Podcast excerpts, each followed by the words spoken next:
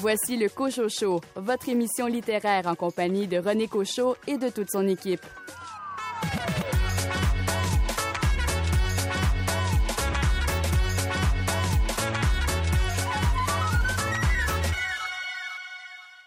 Ensa Faidar, la femme du blogueur saoudien Raif Badawi, emprisonné depuis dix ans, signe un premier roman. La geôle des innocents nous plonge dans l'effroyable descente aux enfers de deux étrangers emprisonnés en Arabie saoudite. Ici René Cochot. Toute l'équipe de votre rendez-vous littéraire est heureuse de vous savoir encore au rendez-vous. Au programme cette semaine, une entrevue avec le BDiste Jean-Sébastien Bérubé à propos de sa bande dessinée Vers la tempête. Suzanne Leclerc présente le récent numéro du magazine littéraire Nuit Blanche. Félix Morin résumera l'œuvre du regretté Serge Bouchard. Billy Robinson, vous nous parlez de quel livre? Je vais vous parler du livre J'ai échappé mon cœur dans ta bouche de Samuel Larochelle. Patricia Godbout, une anthologie d'un grand poète a retenu votre attention. Je vous présente Signaux pour les voyants, poème 1937-1993 de Gilles Hénaud. Louis Gosselin, vous avez lu quel roman? Je vous parlerai de Jeux d'été de Diane Vincent. Et de votre côté, Stéphane Ledien, quel roman noir nous suggérez-vous? C'est un livre qui s'appelle Les âmes sous les néons. Il est signé Jérémy Guez et c'est paru aux éditions Latengo. Bienvenue au Cochocho.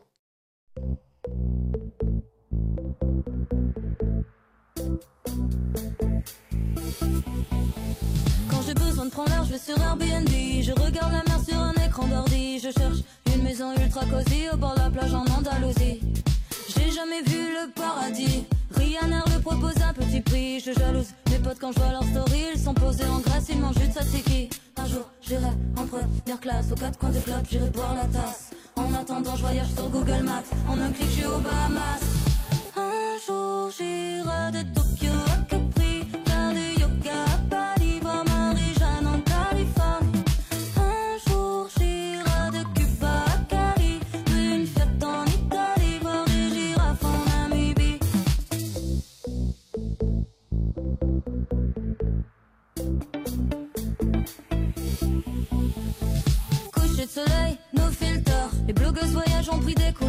C'est l'heure où plus personne regarde l'heure, même les réacs ont lâché Twitter. Y a des pubs idylliques à gogo. Couple amoureux, teint, les noix de coco. L'influenceur version abdomayo se promène sur la plage pendant que je suis dans le métro. Un jour, j'irai en première classe au quatre coins du club, j'irai boire la tasse. En attendant, je voyage sur Google Maps. En un clic, je suis aux Bahamas. Un jour, j'irai de Tokyo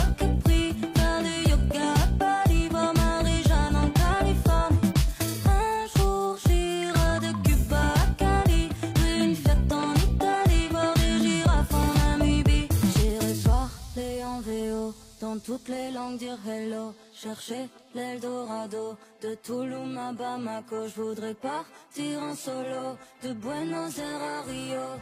Jette la dans la peau De Katmandou à Oslo Je voudrais parler en VO Dans toutes les langues dire hello Chercher l'Eldorado De Toulouse à Bamako Je voudrais partir en solo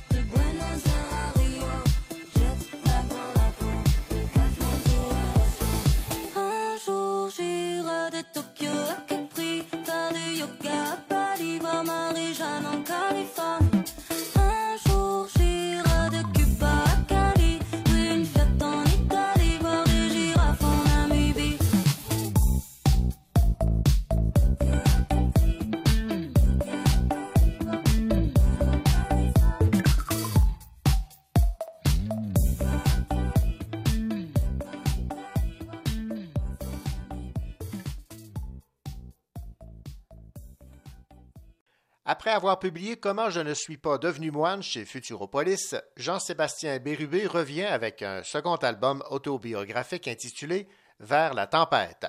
Cette bande dessinée se veut une suite où deux grandes passions de Jean-Sébastien Bérubé euh, sont traitées, la bande dessinée et le karaté.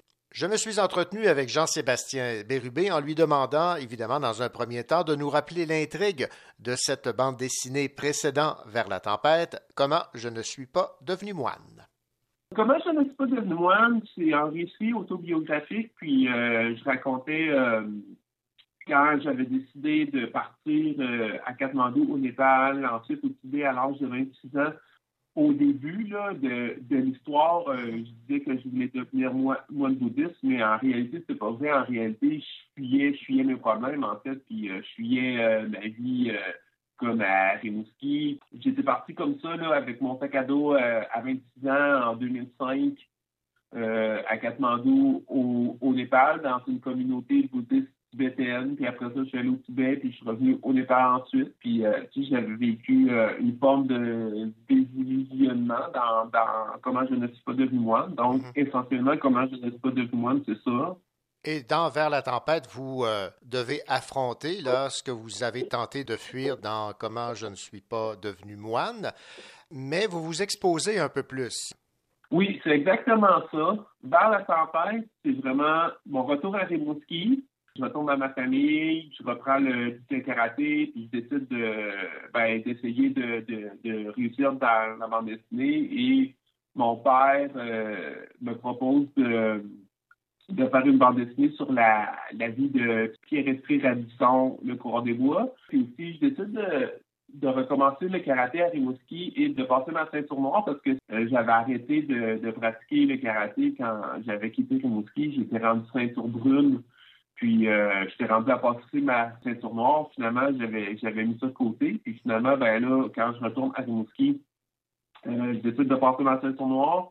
Puis c'est toute la dynamique relationnelle entre euh, moi, mon père et mon grand-père par rapport à, à cette idée de passer ma ceinture noire de, de karaté qui ne plaît pas euh, dans ma famille parce que, surtout de la part de mon grand-père, parce qu'il considérait que c'était un sport très violent. Donc, dans euh, Comment je ne suis pas devenu moine, vous avez, vous avez cherché à fuir la confrontation. Dans Vers la tempête, vous y faites face à cette confrontation? Oui, c'est ça. Dans Comment je ne suis pas devenu moine, je parlais pas des choses que je fuyais. Hein. Je n'étais pas prêt à, parler de ça, puis je savais pas si j'allais en parler un jour. Mais pour ça que quand j'ai fait Vers la tempête, pour que l'histoire ait un impact, là, à ce moment-là, j'avais pas le choix de parler de tout ce que je fuyais dans Comment je ne suis pas devenu moine. Puis ce que je n'ai pas raconté, ce que je n'ai pas raconté dans Comment je ne suis pas devenu moine, c'est-à-dire toutes les raisons qui m'avait poussé à aller dans le dans le bouddhisme puis à aller à Kathmandu, toutes les raisons qui m'avaient poussé à faire ça, je, ne les avais pas montrées dans comment je ne suis pas de moine parce que, comme je disais, c'est que j'avais trop peur, en fait. finalement, ben, d'avoir la tempête, j'avais pas vraiment le choix de raconter tout ça. Donc, c'est sûr que c'est sûr que c'est la confrontation avec qu'est-ce que j'ai vécu à Rimouski, avec ma famille? Hmm. Donc, oui, Jean-Sébastien Bérubé, euh, cette réalité que vous avez eu à affronter, c'est une famille contrôlante, des euh, marques d'affection plutôt rares, des conflits incessants, humiliations reliées à votre enfance, dont celle euh, qui a un lien direct avec le bégaiement. Est-ce que ça a été difficile pour vous là, de vous exposer comme ça? Oui, oui, ça a été difficile, effectivement. J'ai appris à faire de la bande dessinée avec mon ancien professeur Jean-Louis Tripp. Il m'a tout le temps dit quand on fait de la bande dessinée, il faut mettre ses tripes sur la table. Puis il disait aussi que lui, pour pouvoir faire Extase, parce que Extase, c'est une bande dessinée autobiographique, pour pouvoir faire Extase puis que l'histoire ait un impact, ben Jean-Louis Tripp, il dit euh, je dois je dois le payer de ma personne. Et c'est exactement la même chose pour moi en faisant vers la tempête, c'est que je devais le payer de ma personne pour que l'histoire ait un impact puis qu'elle fonctionne et qu'elle marque les esprits, mais ça impliquait que j'ai trouvé ça très difficile de d'écrire et de dessiner vers la, tempête. Puis honnêtement, j'ai beaucoup pleuré en fait en faisant cette bande dessinée-là. Quand je faisais Comment je ne pas devenu moi, j'ai beaucoup ri parce que je, me, je riais de moi-même de comment j'étais à l'époque à Kathmandu puis euh, ensuite au euh, Tibet puis comment j'étais à cet âge-là aussi. Mais quand j'ai euh, fait euh, par la tempête, j'ai beaucoup pleuré parce que là, je racontais des événements tragiques, dramatiques, de mon propre vécu. Donc, comme vous disiez tout à l'heure, là, les humiliations reliées à mon bégaiement, le manque d'amour dans la famille et les conflits. Donc, c'est ça, les relations familiales conflictuelle, c'est sûr que oui, là, vers la tempête, c'est la bande dessinée la plus difficile que j'ai réalisée jusqu'à maintenant. Vous abordez aussi le fait que vous avez fait de la psychothérapie. C'est important pour vous d'aborder là, ce, ce point? Oui, très important. Ça faisait longtemps je voulais parler de la psychothérapie en bande dessinée parce que on m'a toujours dit, parce que je suis un homme, on m'a toujours dit que, que les hommes qui vont en psychothérapie, c'est mal vu. Bon, c'est mal vu pour un homme de parler de ses, émotions puis de, de faire un travail introspectif. On, on me le dit dans ma famille. Euh, puis, euh, je, je l'ai vu autour de moi. J'ai toujours euh, connu des gens, là, que ce soit des membres de ma famille ou des gens dans mon entourage qui dénigraient le fait d'aller consulter. Alors que, que moi, la psychothérapie, ben c'est ça, c'est ça qui m'a sauvé, en fait.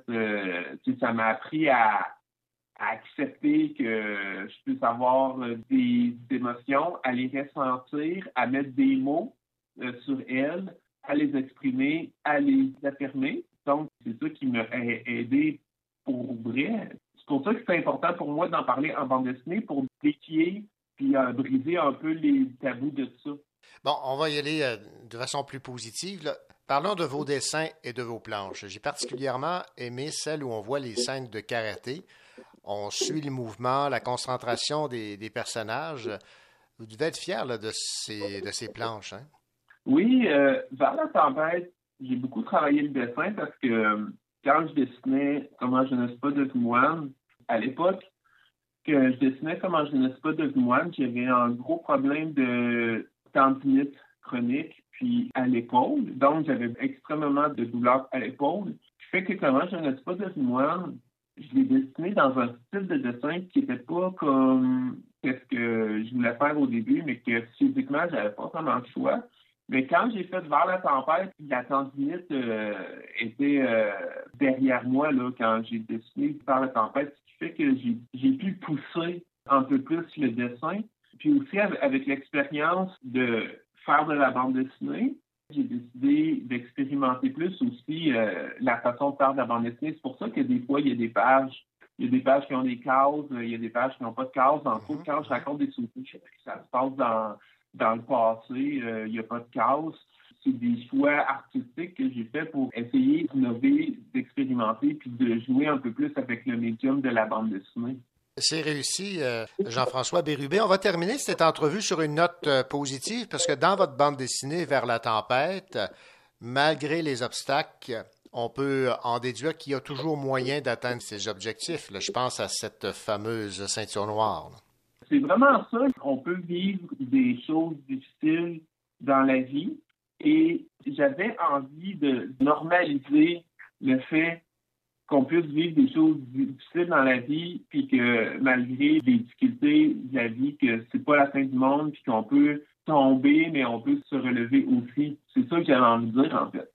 Jean-François Bérubin, on va terminer sur cette note euh, positive. Je rappelle le titre de votre bande dessinée euh, qui vient euh, de sortir chez euh, Futuropolis, Vers la tempête, ça a été un plaisir de, discuter avec vous, d'autant qu'on s'était rencontrés lors du festival RBD à, à, Sherbrooke lorsque vous aviez présenté comme, Comment je ne suis pas devenu moine. Merci beaucoup. Merci, ça me, ça me fait plaisir, puis à la prochaine. Merci. Merci, là. Bye bye. Ici Stéphane Ledien. Un peu plus tard, je vous parlerai du roman Les âmes sous les néons de Jérémy Guez aux éditions Latenco.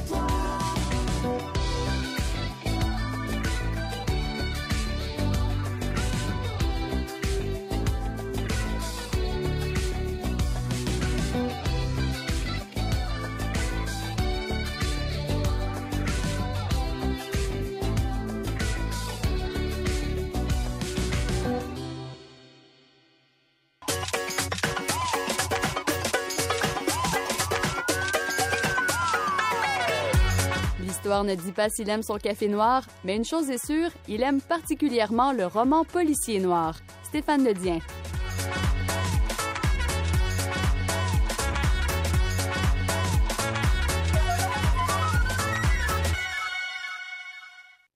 Stéphane Ledien, bien le bonjour.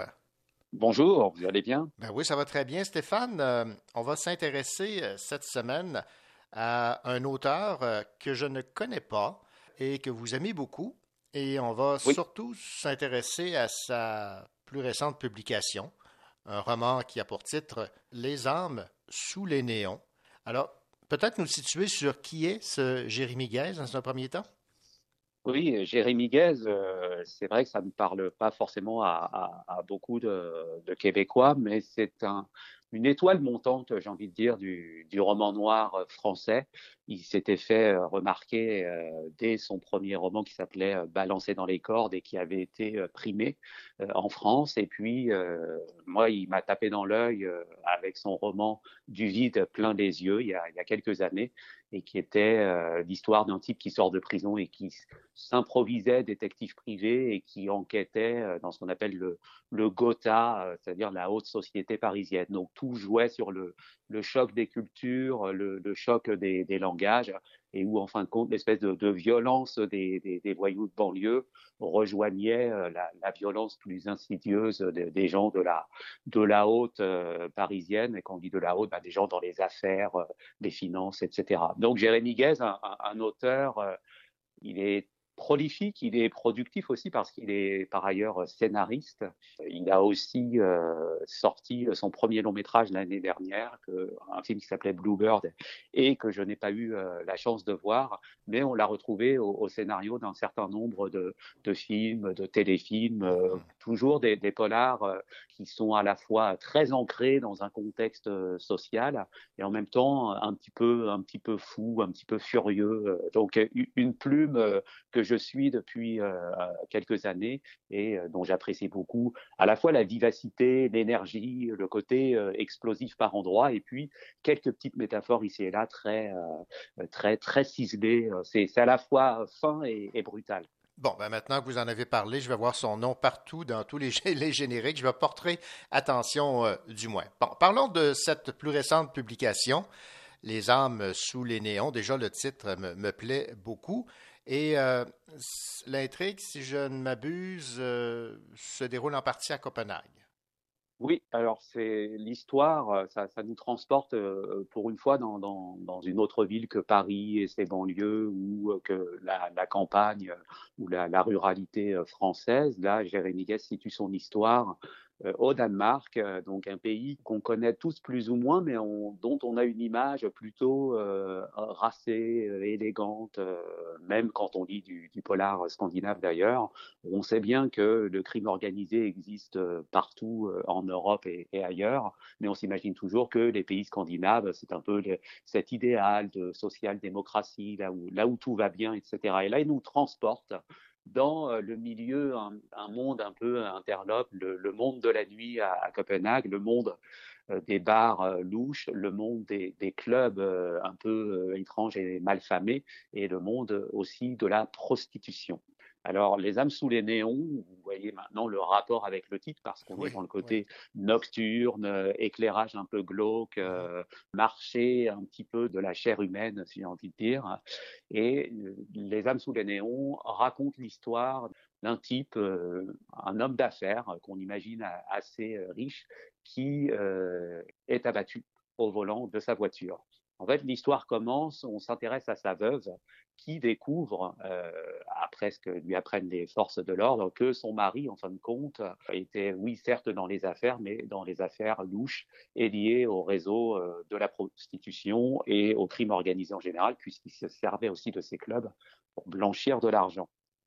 Elle découvre ça et elle tombe des nues, d'autant qu'elle vient d'avoir un enfant. Et donc, elle se retrouve seule avec un, bébé sur les bras, une certaine fortune à gérer, mais aussi tout un marché de, clubs, de bars, de tripots dont elle pourrait assurer la gestion, mais que l'avocat du défunt, évidemment, l'incite à revendre ou à, lâcher ses affaires, en somme. Et de là surgit d'une quelconque ruelle ou de quelques bas-fonds un, un, espèce de, soldat euh, de, la rue, un vétéran, euh, comme le dit la dernière de couverture, un, vétéran du ring et de la rue, qui avait juré à son mari à elle de prendre soin de sa veuve et de son enfant s'il lui arrivait quelque chose. Et donc, ce soldat un peu euh, inconnu lui fait savoir qu'elle ne doit surtout pas céder ses affaires parce qu'elle se retrouverait dépossédée de tout et qu'elle tomberait, par exemple, dans la pauvreté. En fait, il en fait une affaire d'honneur, euh, il doit prendre soin d'elle, il doit euh, lui montrer peut-être comment euh, gérer ses clubs, et ensuite il a convenu de se, de se retirer. C'est un homme qui tient à, à sa parole d'honneur, il a donné sa parole et donc il, ira jusqu'au bout. Et la femme, euh, dont on ne connaît jamais le prénom, ni le sien à elle, ni celui d'ailleurs de son mentor ou de ce chevalier servant, mais un chevalier d'un type un peu spécial quand même, euh, ultra violent, un spécialiste de la, de la bagarre de rue. Mmh on ne connaîtra jamais leur prénom, et pourtant, on va très vite s'attacher à l'un comme à l'autre, y compris aux rapports qui vont les unir, rapports qui sont toujours faits un peu de, de secret, d'une étrange complicité et aussi d'une étrange duplicité.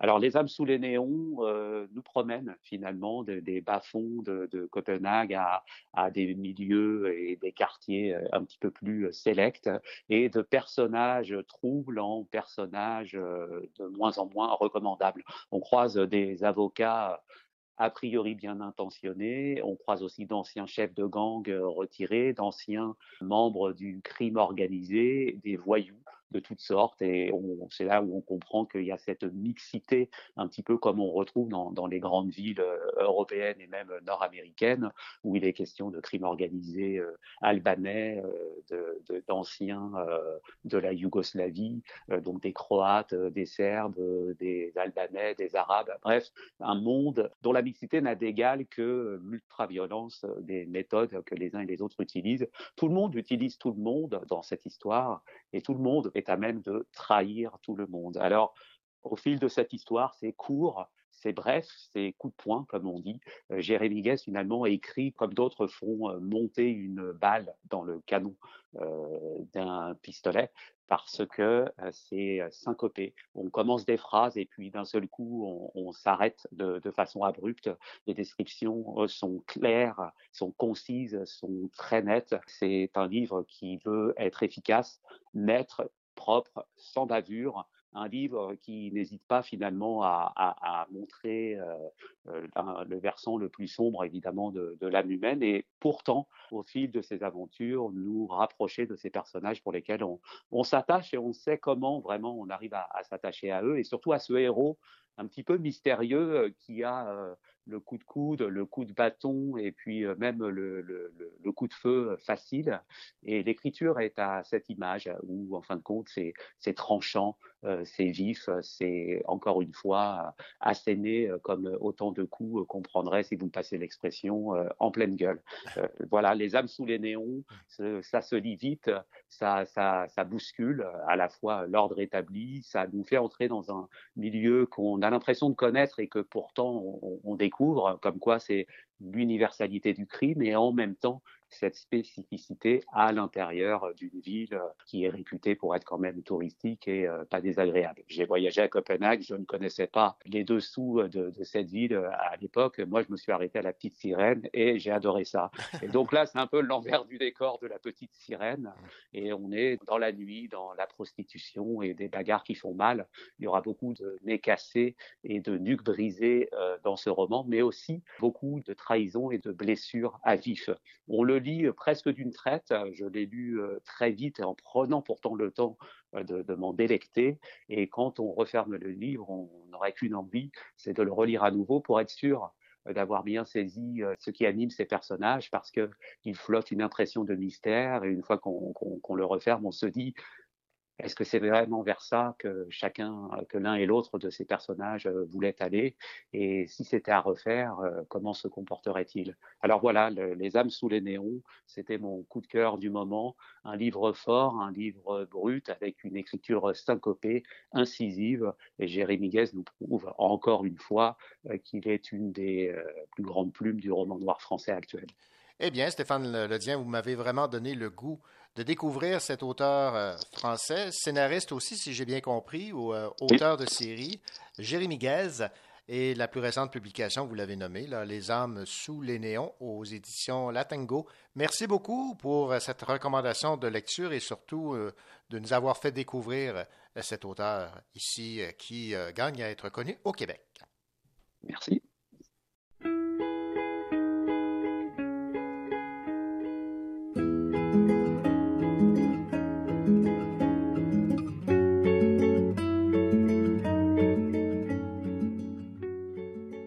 Tout le monde, ici Richard Mignot. Aujourd'hui, j'ai le plaisir de vous présenter le roman Flow d'un auteur presque inconnu, Patrick Sénécal. À tantôt.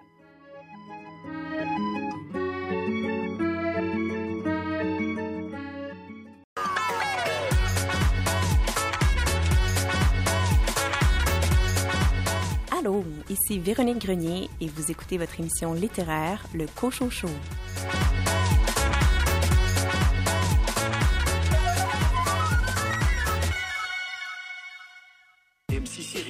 Pour poser son flot, ce nouveau morceau de rap vient du lavabo. Se laver les mains du soir au matin pour éviter la contagion est encore le meilleur moyen. Mouiller, frotter, fait mousser, rincer. Mouiller, frotter, fait mousser, rincer. 30 longues secondes à chaque fois, le virus n'aime pas du tout ça. À bientôt dans le lavabo.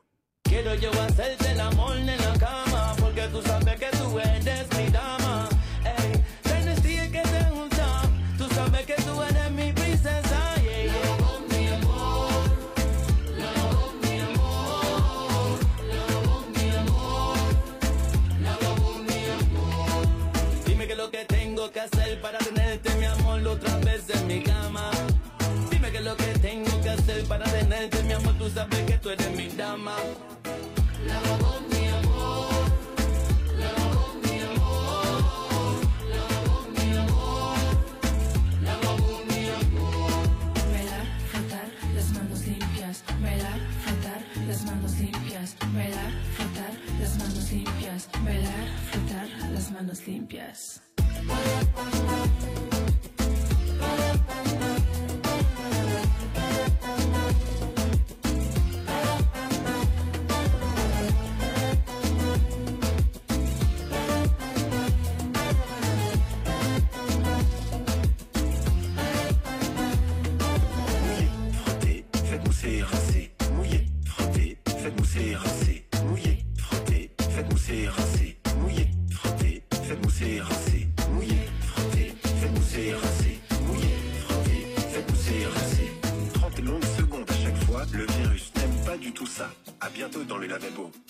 Le crime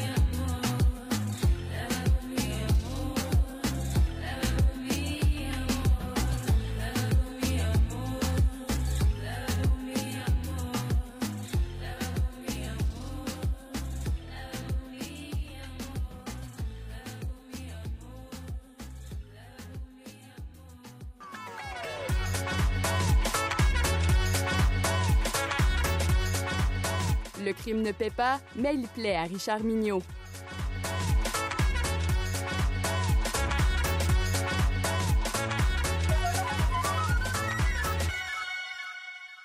Richard Mignot, bien le bonjour.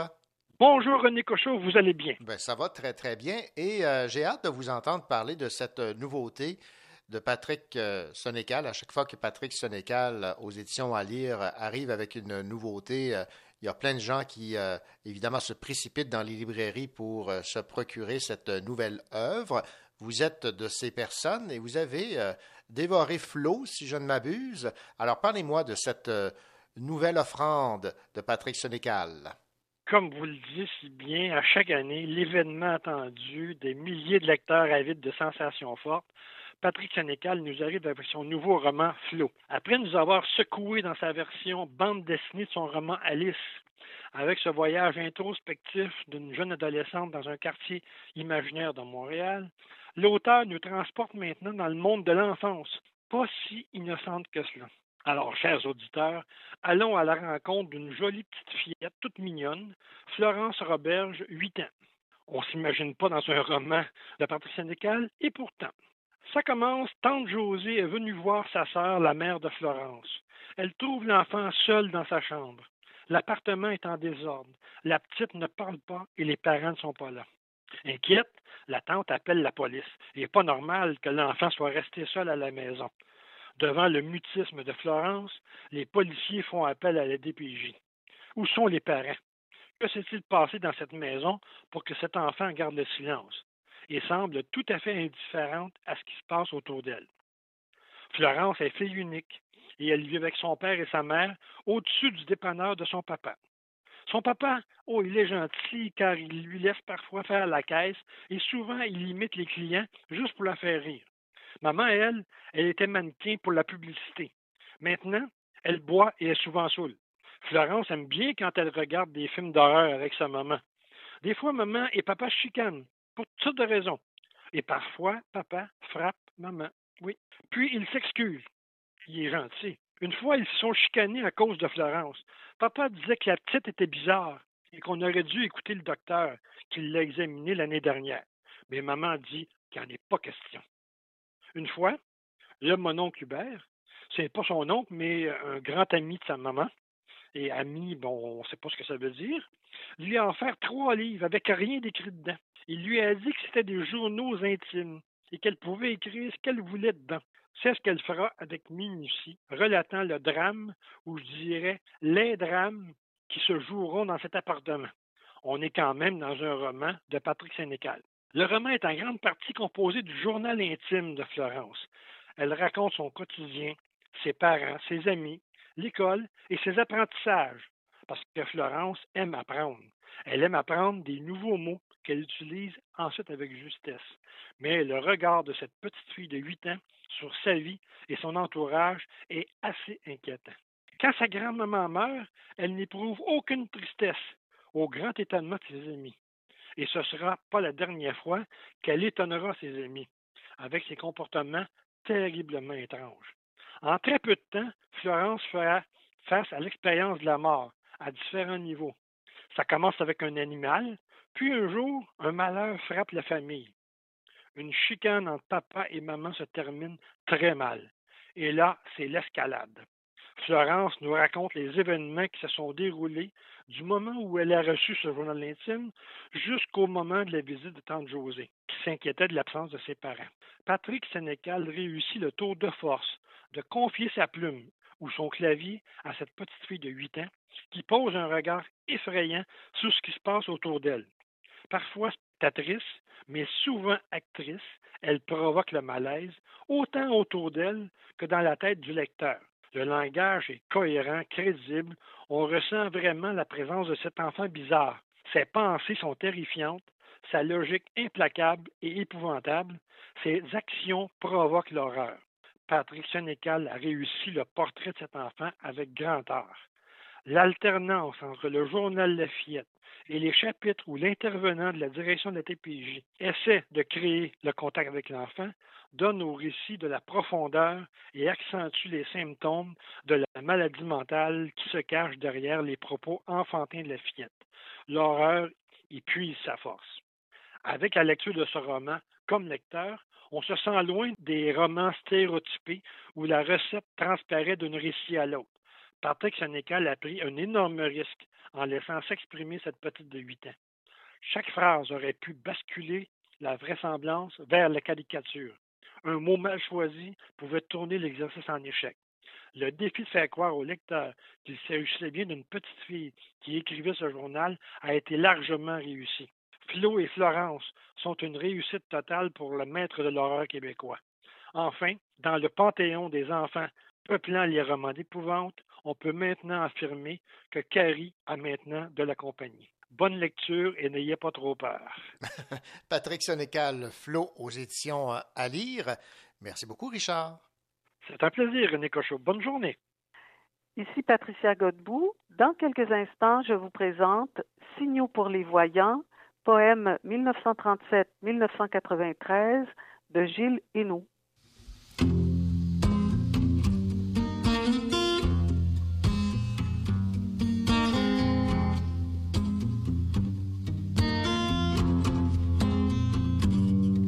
C'est la nuit, l'ouragan, dans le glacial orage, sur la plaine sans nom, le vent froid en baillon. Un homme sans visage, recouvert de haillons, se déplace à grands pas vers l'unique maison. Il arrive à la porte, frappe un coup et puis dix, mais personne ne vient, non personne ne vient.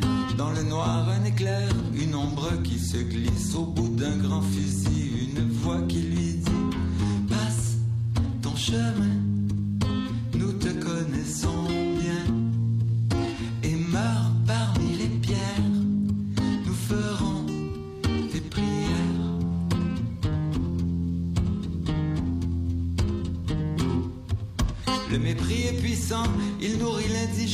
se replie dans la terre, sera mon lit gelé.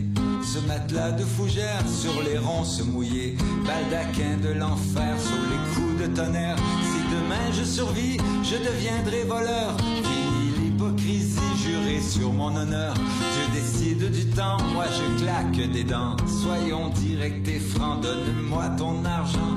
Passe ton chemin, nous te connaissons bien.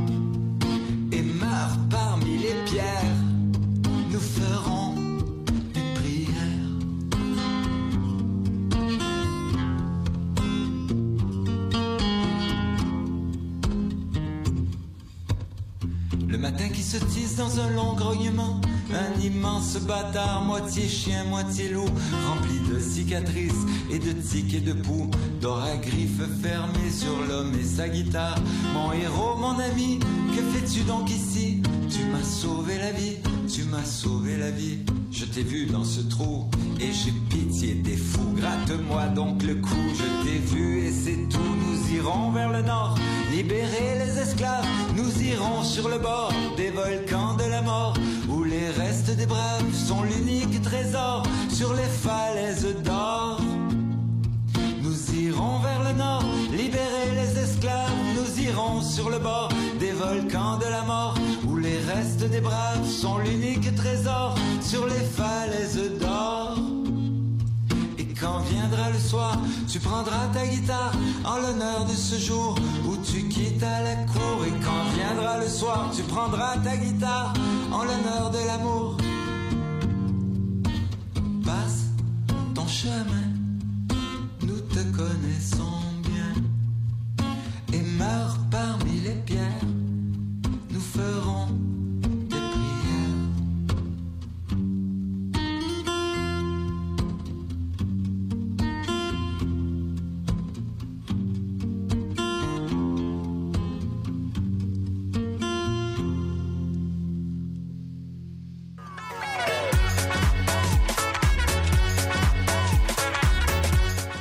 Elle aime la poésie, ses vers, ses quatrains, ses strophes et sa sonorité. Patricia Godbout.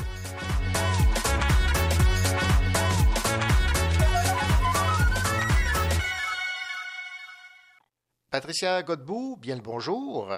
Bonjour. Patricia, cette semaine, on va découvrir l'univers d'un poète, d'un critique d'art, d'un journaliste, un grand homme qui a pour nom Gilles Hainaut. Et vous vous êtes euh, principalement intéressé à cette euh, anthologie publiée par les éditions euh, Sémaphore qui a pour titre Signaux pour les voyants, poème 1937-1993. Et on souligne ainsi également, si Gilles Hénaud était encore vivant de ce jour, il aurait 100 ans. Oui, c'est ça. Gilles il est né en 1920.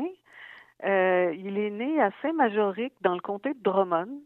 Et euh, il venait d'une famille pauvre euh, apparemment et donc c'était la crise aussi des années 30. Ça l'a obligé à abandonner ses études et il s'est mis à travailler euh, en journalisme dans des salles de rédaction de journaux, la presse, le jour, etc. Il a commencé à publier des poèmes assez jeunes, donc à la fin des années 30, sous pseudonyme. Avec le temps, il va devenir aussi critique d'art on va même euh, le trouver plus tard à la direction du Musée d'art contemporain de, Montréal. Dans les années 50, il va diriger des pages littéraires et artistiques euh, du Devoir. C'est un des fondateurs de la revue Liberté. C'est aussi un syndicaliste, quelqu'un engagé euh, socialement et dans l'action syndicale entre autres à côté de, de Madeleine Parent à l'époque, à l'époque, hein, euh, entre autres de Duplessis, euh, où il faisait pas bon être euh, syndicaliste. Et donc, ça va lui causer certains ennuis. à un moment donné, il va se retrouver dans une sorte d'exil à Sudbury, donc en Ontario dans les années 50. mais bon, il, c'est un homme de, de conviction et qui est resté à, attaché à ces idéaux euh, socialisants, si, on veut, de justice sociale, hein, euh, essentiellement. Bon, il est considéré euh, comme le père de la poésie moderne au Québec et il a, bien avant le refus global, été le défenseur de la peinture abstraite, donc ça, ça nous donnait déjà un avant-goût de son œuvre, qu'on retrouve dans cette anthologie Signaux pour les voyants, poème 1937-1993 que vous avez euh, parcouru. Et il y a, mm-hmm. j'imagine, certains poèmes là, qui euh, peut-être ont, un peu plus retenu votre attention. Évidemment, euh, d'autres en choisiront certains. Vous, vous en avez mm. choisi quatre, si j'ai bien compris. Oui, c'est ça. quatre extraits. J'avais l'embarras du choix hein, parce que c'est un livre qu'on ouvre n'importe où, où on va trouver quelque chose à lire euh, qui va nous, nous, nous interpeller, nous rejoindre. Mhm. Mais donc, euh, moi, je suis allée un peu comme ça en, regardant un petit peu selon les époques, mais euh, pas uniquement. au début du recueil, donc tiré de son un recueil paru en 1946 intitulé Théâtre en plein air, il y a un poème, le poème éponyme, donc qui s'intitule Théâtre en, plein air, que je trouvais intéressant que pour l'atmosphère que ça créait. Peut-être que on voit un petit peu dans un poème comme ça euh, comment on a associé euh, la poésie de Géléno surtout à, ses débuts à euh, un courant de poésie surréaliste, quoique ça, ça ça se lit pas comme André Breton là, mais mm-hmm. bon donc juste pour vous en donner en lire euh, quelques strophes. Ça va comme suit. La nuit coule dans mes nerfs. La rumeur s'exaspère et frappe au tympan ses coups sourds, lourds, velours tendu sur des tambours, tam-tam frénétique sur un ciel renversé, laissant pleuvoir cent milliards d'étoiles. Le théâtre n'a pas de mur. Les quatre saisons font une enceinte silencieuse neige, pluie, gel et suie, soutenus aux angles par les vents de mars et d'avril. Les comédiens fantômes jouent à se croire vivants. Quel grand guignol sans mots ni pleurs. Et parmi tout ce peuple, fabricant de paroles devenus fabricants de silence, dont les mots mal prononcés s'envolent comme des oiseaux blessés, le digitateur se retrouve et se repère sans cesse en se croyant un oiseleur. Donc, on a un petit peu un accent euh, shakespearien The World's a Stage, si tu veux, mm-hmm. mais à la manière euh, Gilles Hainaut.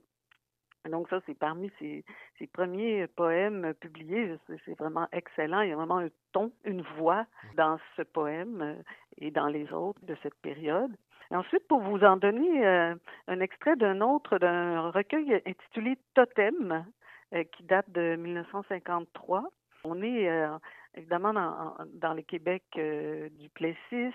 Euh, J'en ai un petit peu parlé en lien avec son action syndicale, mais euh, la, la, présence aussi de, de l'Église et l'influence de l'Église, qui n'avait pas que des mauvais côtés, évidemment, mais quand même, c'est présent dans, dans, la vie des gens et la, la, forme que ça va prendre dans, le poème dont je vais vous lire un extrait qui s'intitule Je te salue c'est que, évidemment, on va lire un écho de la prière euh, Je vous salue Marie. Là. Donc, euh, ça va comme suit. J'entends déjà le chant de ceux qui chantent.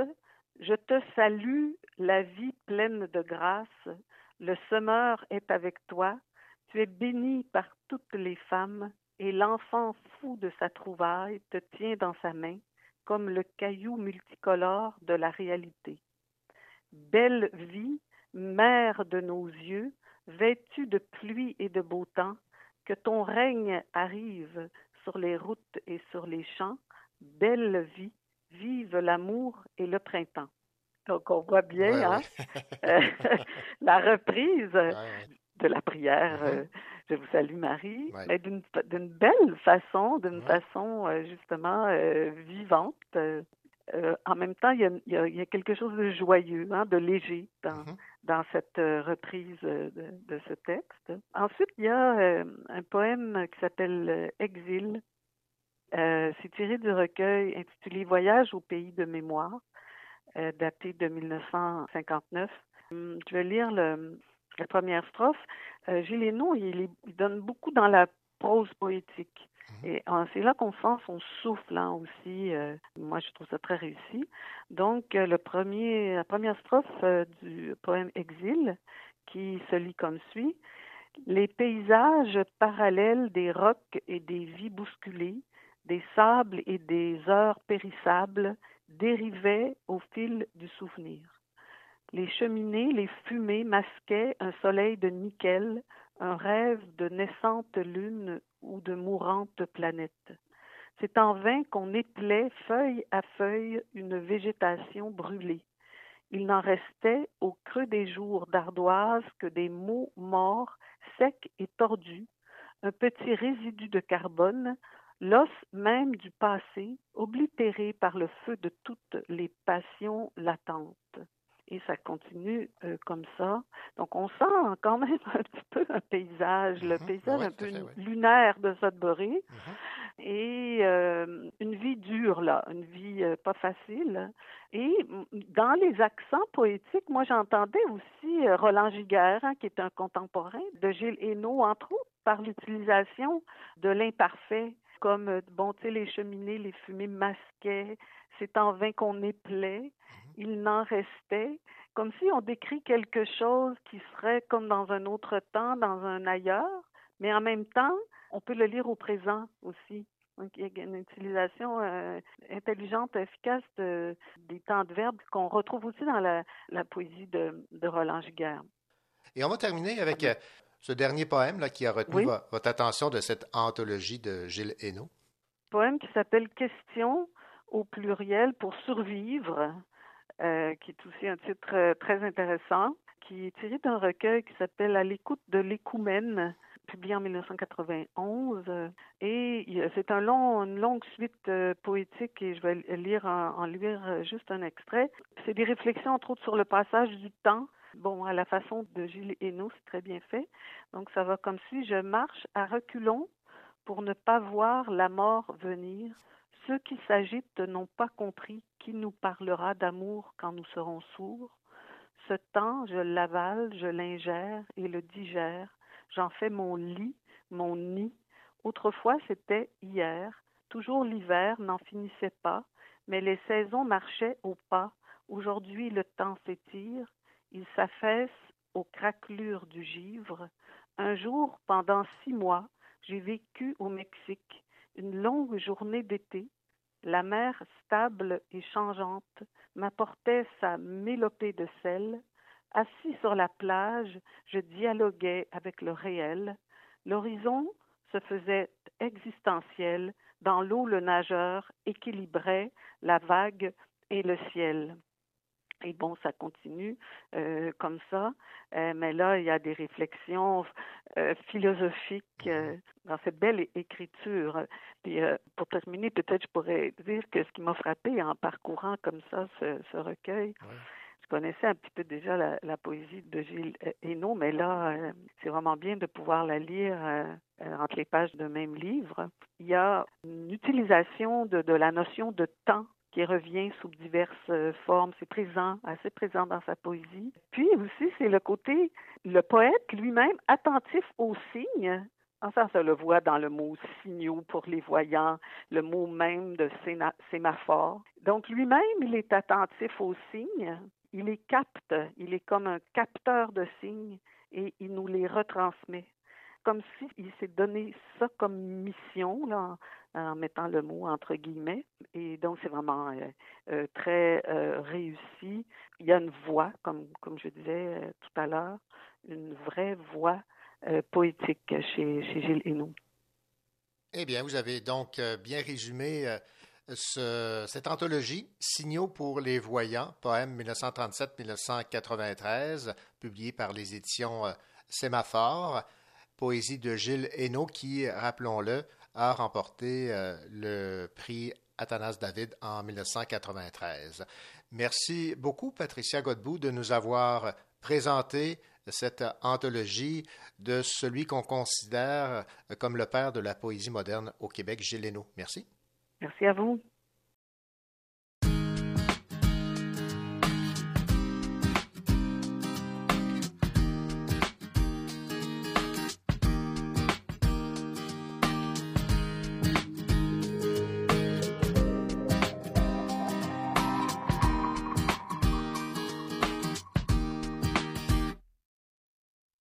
Là à ne rien faire, moment rare pour la mère que je suis. C'est dans une drôle d'atmosphère que remonte le souvenir de toi, mon ami. Et je me dis qu'il te faudrait prendre le train et que moi je brise mon quotidien pour une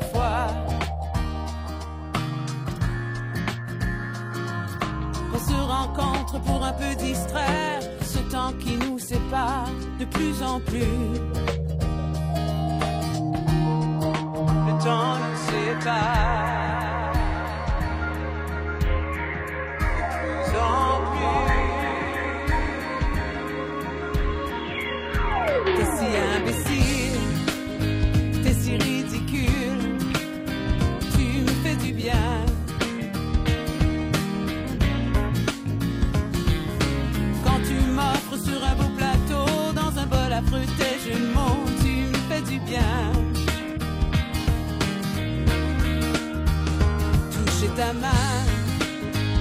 revoir ton sourire, tu me manques. Quand tu te moques des travers de cette jolie vie sur terre, tu me fais du bien.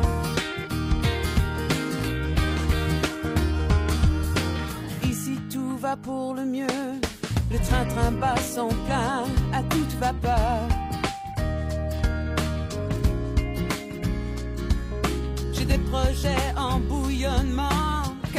Et qui encore m'emportent ailleurs. Je trouve bien de pouvoir t'écrire, mais ce n'est pas comme tout te dire en personne. Il nous faut maintenant faire des exprès pour se parler de plus près, comme avant. Le temps nous sépare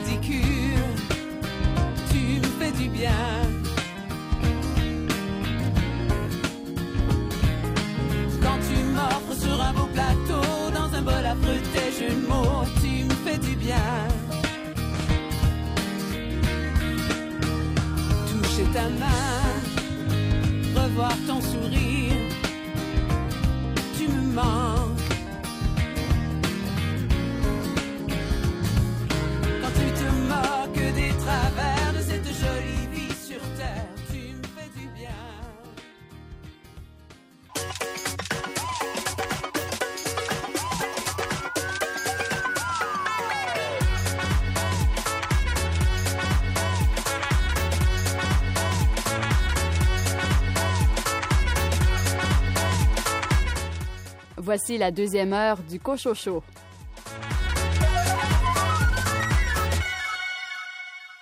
Nous vous souhaitons la bienvenue à cette euh, deuxième partie d'émission. Vous aurez l'occasion d'entendre Billy Robinson. Billy, quel livre euh, vous a captivé cette semaine?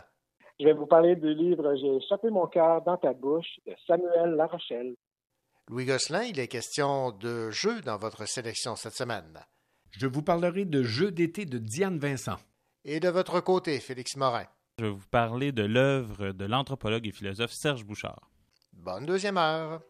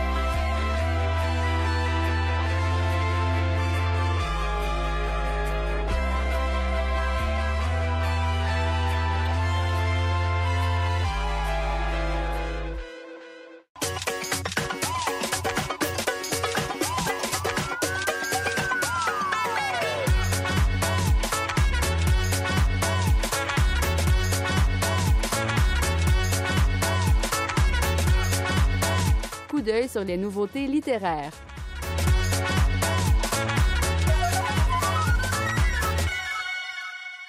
Éric de Belleval signe aux éditions Sémaphore un trailer psychoréaliste qui a pour titre Les jours sans, et le mot sans s'écrit S-A-N-G. Écoutons la directrice littéraire Tania Vien. Oui, c'est un jeu de mots parce que ça peut être des jours sans, S-A-N-S aussi. Euh, ça parle un peu euh, de, la, pas la vacuité du désir, mais à quel point des fois ce qu'on désire et ce qu'on obtient, euh, c'est deux, choses complètement différentes. Donc, on, on doit faire sans. Euh, mais bon, c'est un, un, un thriller euh, psychologique. Il y en a qui appellent ça des néopolars, mais le roman a été un peu inspiré des romans noirs euh, qui ont été très populaires en France, mais ailleurs en Europe, un peu ici, surtout aux États-Unis. Donc, c'est le troisième roman d'Éric de Belval qui est publié chez Sémaphore, qui est, comme je disais, un peu un roman noir ou un néopolar. mais c'est ce, ce, genre de roman-là qui jette un regard vraiment réaliste, qui est non complaisant sur les conditions sociales, la condition humaine, et surtout, on, on s'attarde ici au milieu de la criminalité. C'est un étrange trailer qui se joue à Omerville, en Estrie, en fait, dans le, quartier d'Omerville, puis qui est lancé par un, un fâcheux incident, en fait. Je dirais presque banal si c'était pas dramatique. Il y a un homme qui achète des munitions dans un Walmart pour sa, carabine, puis il tue accidentellement le chef d'une jeune bande de délinquants. Et ce moment-là va emmêler la vie euh, de familles euh, un peu bourgeoises d'un quartier aisé, euh, qui sont tous des amis du meurtrier, à celui de, des trois membres restants de la bande des jeunes voyous. Donc, en tirant les ficelles, les amis de la famille de l'accusé vont réussir à le faire libérer assez rapidement de prison, ce qui va déclencher une, colère énorme, une sorte de soif de vengeance chez les jeunes qui sont encore sur le choc, sont encore affligés de la perte euh, d'un des leurs et euh, qui, eux, n'ont rien à perdre. Donc, euh, ils vont décider de prendre, de faire quelque chose de complètement fou et de prendre la famille du meurtrier en otage dans leur maison. Donc, c'est un récit. Et là, je, je, en en parler, je ne vais pas continuer à, parler de l'intrigue parce que j'ai l'impression de, vouloir tout dévoiler, mais aussi j'ai peur de réduire le texte à, ça parce que c'est un récit enlevant où on souffle la peine, où on rebondit d'un personnage à l'autre, euh, de l'enquêteur euh, Brisebois aux amis de la, victime, euh, la victime, aux amis aussi du meurtrier. Et on pourra rester là et trouver son compte dans un, un sorte de thriller qui est très bien mis. Mais ceux qui ont lu les livres précédents d'Éric de Belleval, euh, ils vont reconnaître euh, son don pour euh, les portraits hyper réalistes, qui vont toujours pousser à la réflexion et qui vont pas qui vont pas mener les personnages de la façon dont on l'amène dans des les romans habituels. Donc on campe des personnages et on des fois peut vraiment prédire ce que les personnages vont faire. Alors qu'ici, à chaque tournant, les personnages prennent de drôles de décisions ils posent des fois des gestes qui sont tout à fait contraires à ce qu'en tant que lecteur, on se serait attendu d'eux. Et ça, étrangement, ça les rapproche réellement euh, de la réalité. Ça les approche de nous, de cette déception-là, euh, de, ces contradictions-là, en fait, qui vont à un moment donné faire en sorte que nos plans, ben, ils tombent, euh, que nos désirs, c'était des châteaux de cartes et finalement, tout foire. Donc, je dirais qu'il y a des fines zones grises dans ce roman-là. Il y a des moments qui sont troublants, qui sont, comme je disais, non prévisibles, surprenants. Et ça parle justement de la non-prévisibilité de la nature humaine. C'était la directrice littéraire des éditions Sémaphore, Tania Vien, qui nous parlait de cette nouveauté arrivée en librairie, un thriller psychoréaliste de Éric de Belleval, Les jours sans. Bonjour, ici Billy Robinson de la librairie de Verdun. Je vous parle tout à l'heure du livre J'ai chanté mon cœur dans ta bouche de Samuel Larochelle.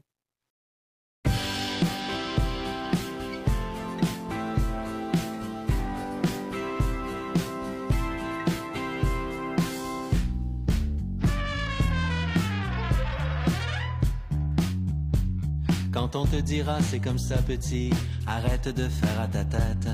Quand on te dira marche au pas, voilà, d'autres ont fait les règles déjà. Quand on n'attendra plus de toi que les mouvements d'un automate. Et que tout ce qui te rend différent sera pointé du doigt. Avance, avance, avance, ne te retourne pas. T'as qu'à sortir du rang, t'as qu'à le dire bien haut. C'est pas vrai qu'on va faire de moi une peinture, un numéro. On t'a pas mis au monde pour n'aller que sur des sentiers déjà battus. Hey, si ta place dans l'humanité, c'est d'autres qui l'ont voulu. Avance, avance, avance, ne te retourne plus.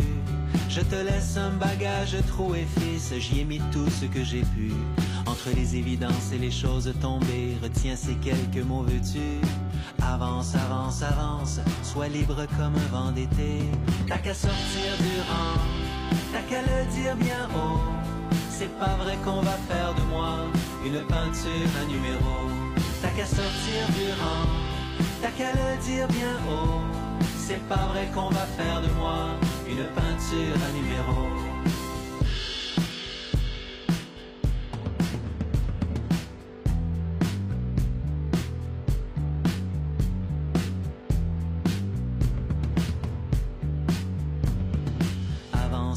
Avance.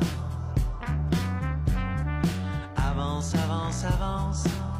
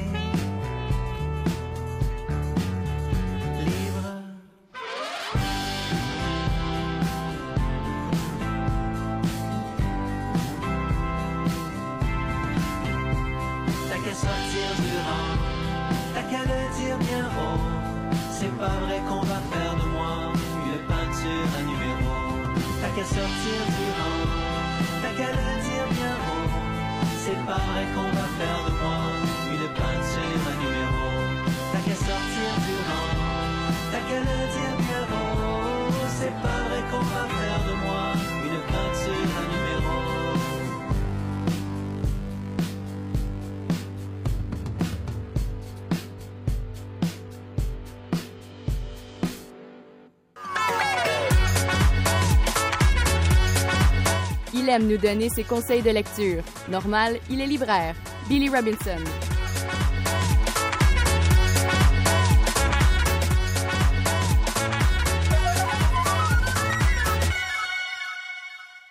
Billy Robinson, bien le bonjour.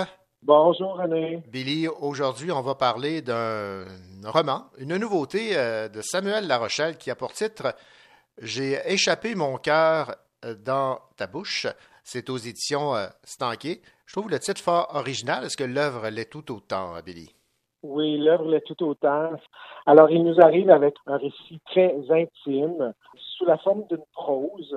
Ce sont de courts textes, euh, assez poétiques même, où il nous parle justement de relations amoureuses, de rencontres euh, qui se terminent malheureusement souvent plus mal que bien, son rapport avec euh, le corps aussi, son rapport avec la sexualité, les rencontres. Alors des thèmes euh, très euh, modernes. Il se laisse aller beaucoup, il- on le sent assez vulnérable. Il y a quand même beaucoup d'humour, il y a euh, vraiment de très très beaux passages. Et euh, c'est un exercice euh, qui a sûrement pas été euh, évident à faire, mais euh, qui, euh, ma foi, devrait plaire là, à beaucoup de gens, principalement, je vous dirais, là, dans la communauté LGBTQ, où euh, c'est vraiment mention de qu'est-ce que c'est que d'être amoureux aujourd'hui avec toutes les applications, euh, les, les rencontres euh, d'un soir et tout. euh. alors, des thèmes assez universels, en fait. Moi, ça m'a beaucoup, beaucoup plu. J'ai trouvé là, beaucoup de passages euh, super intéressants. C'est une base pour peut-être une œuvre euh, à construire euh, avec Samuel Larochelle. Eh bien, ce livre, c'est euh, J'ai échappé mon cœur dans ta bouche. C'était aux éditions euh, Stanquet. Merci beaucoup pour euh, donc cette critique de cette nouveauté de Samuel Larochelle. Merci beaucoup. Merci à vous.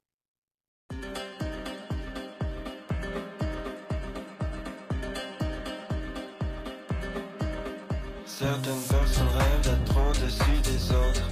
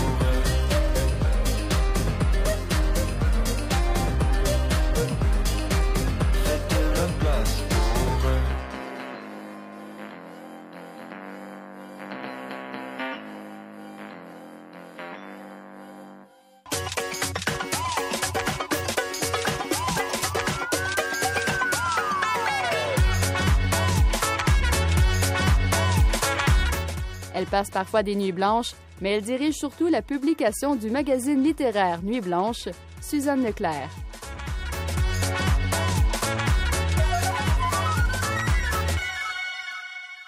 Suzanne Leclerc, bonjour. Bonjour. Suzanne, le numéro 162 du magazine littéraire Nuit Blanche est maintenant disponible. On va commencer par euh, ce titre accrocheur, Un atlas littéraire pour se perdre. Oui, euh, on voit en couverture de ce numéro une des bibliothèques de survie qui est un, en pleine nature, là, qui est un, un projet de l'écrivain Charles Sagalan. Euh, je ne sais pas si tu peux m'aider à décrire un peu cette bibliothèque. C'est pas les boîtes à livres qu'on voit un peu partout, Non, les non, croque-livres. non, non. Et, encore moins une bibliothèque Ikea. Exactement. Ça a plus l'air d'une bûche qui euh, a été creusée de façon à ce qu'elle ait l'air d'une euh, bibliothèque en pleine forêt. Donc, on comprend là que c'est une bibliothèque de survie. Cette bibliothèque de survie de Charles Sagalan, elle fait partie d'une série qui sont disséminées un petit peu partout au Québec et ailleurs. Donc, ce sont au fond des installations dans des habitats naturels, des installations euh, qui ne sont pas éphémères, qui ont pour but de faire voyager la littérature d'une main à l'autre, mais aussi d'un territoire à l'autre. Et puis, donc, on, cette image fait écho, au fond, euh, à l'article, un atlas littéraire pour se perdre, sur l'atlas littéraire du Québec, que- qui est paru chez Fides là, il, y a, il y a quelques mois. Et euh, donc, on avait, ben, comme tout le monde, je pense qu'on avait un peu envie de, de voyager et euh, par la par la littérature, c'est toujours possible. Et puis euh, donc on, parle dans l'article de, de cet atlas littéraire du Québec là, qui est vraiment une somme incroyable de connaissances avec 150 collaborateurs.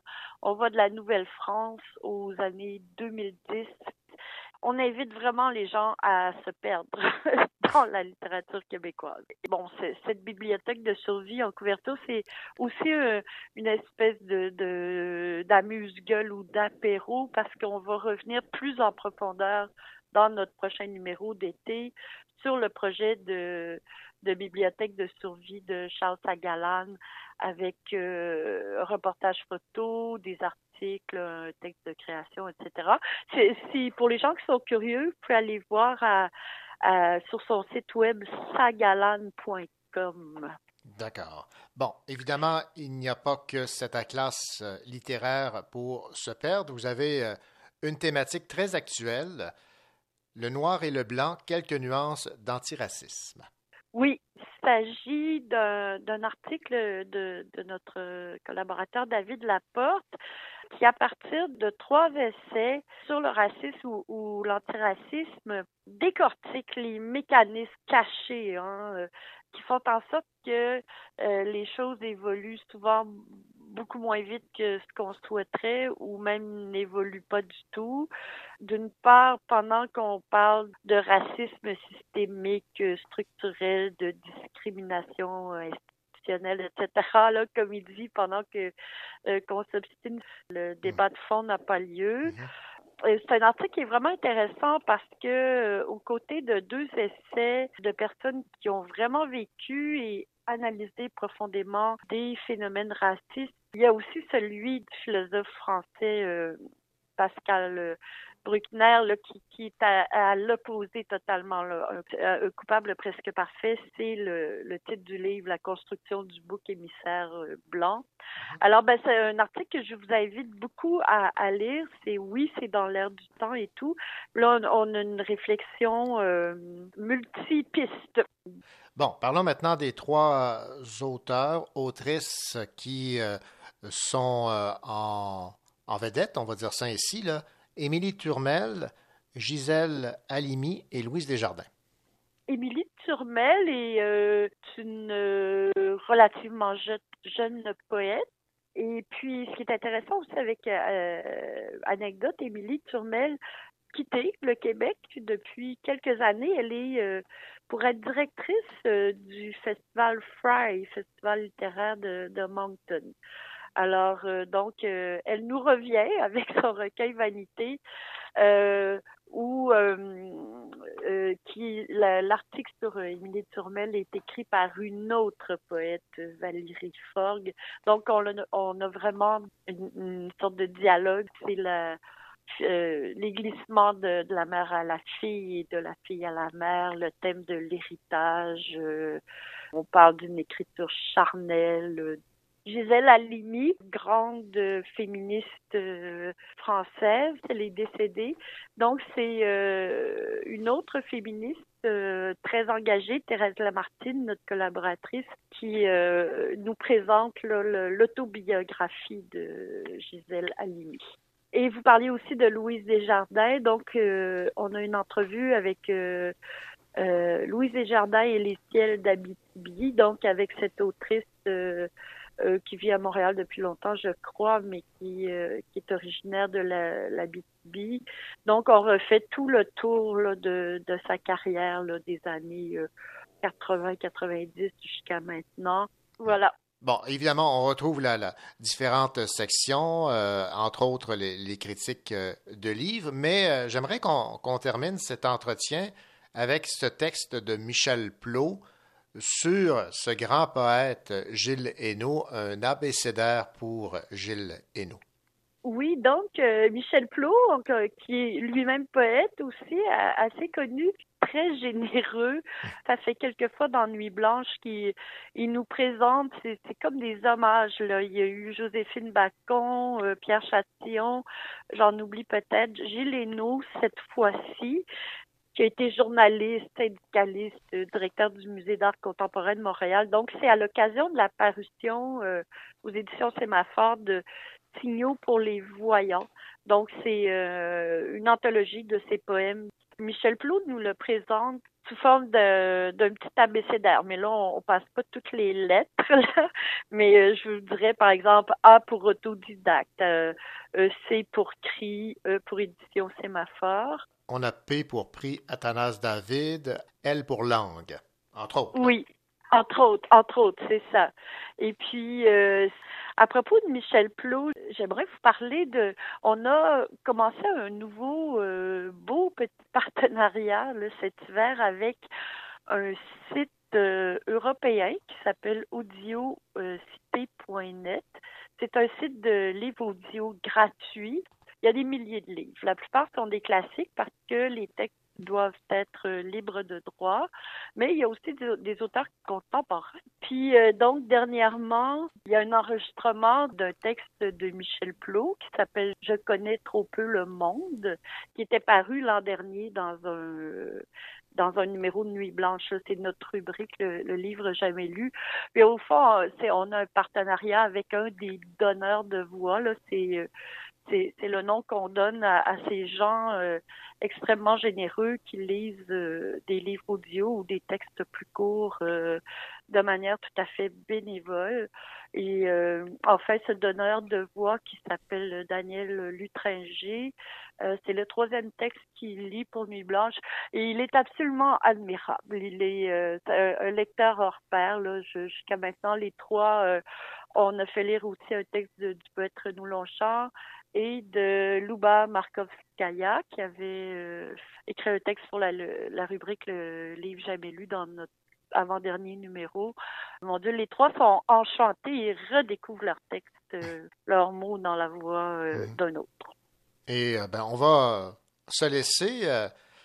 Suzanne Leclerc, directrice de la publication du magazine littéraire Nuit Blanche, avec un extrait donc de cette lecture audio de ce texte donc de Michel Plot. Merci beaucoup.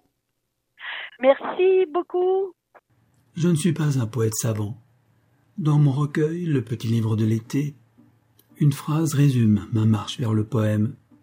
Je connais trop peu le monde et ses fondations. Plus j'avance en âge, plus je réalise l'immensité de mon ignorance. Philippe Jacotet l'a dit bien avant moi dans son célèbre poème L'ignorant. Plus j'ai vécu, moins je possède et moins je règne. À 55 ans, je cherche, à l'aide de la vitalité et du regard de cet enfant de la basse ville, à approfondir une vie en poésie. Lorsque je rédigeais ma thèse de doctorat, je ne savais rien de la vie. Je faisais de belles phrases. Heureusement, ce n'est plus un perroquet cultivé qui parle en moi. Tout est devenu beaucoup plus simple, plus près du poème. Je me suis allégé.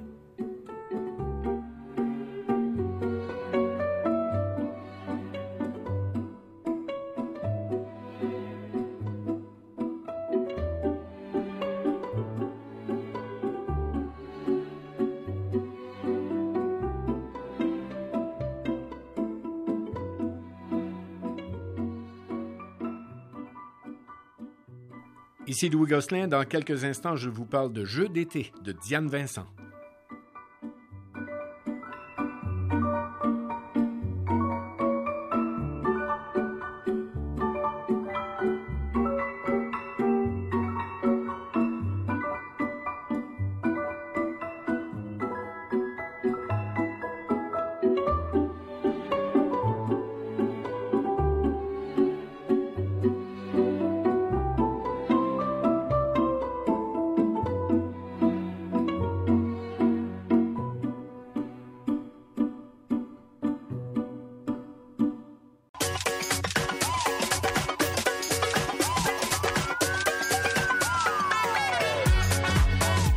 Ici David Goudreau et vous avez eu la très bonne idée d'écouter le Cocho Show.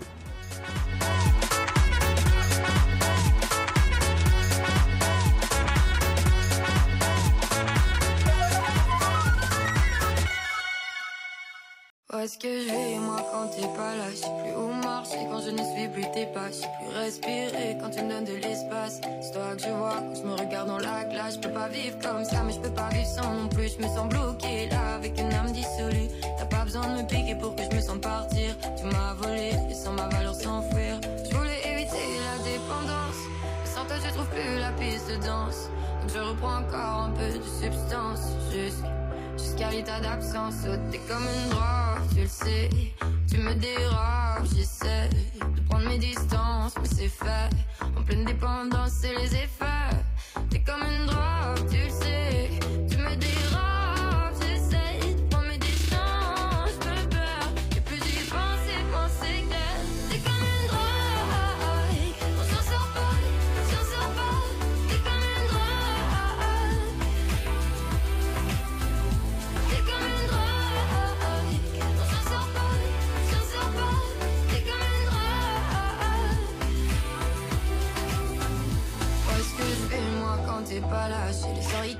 Quand j'entends plus ta voix. C'est addictif, j'ai le corps qu'on tremble. Je fais des cauchemars, dis qu'on n'est plus ensemble. Je peux pas vivre comme ça, je me suffire à moi-même et je place mon bonheur là en fonction de si tu m'aimes. Je suis toute perdue quand tu sors de ma vie. Je peux pas t'en vouloir, mais tu deviens mon pire cauchemar. Je voulais éviter la dépendance, sans toi je trouve plus la piste de danse. Donc je reprends encore un peu de substance, jusqu'à l'état d'absence.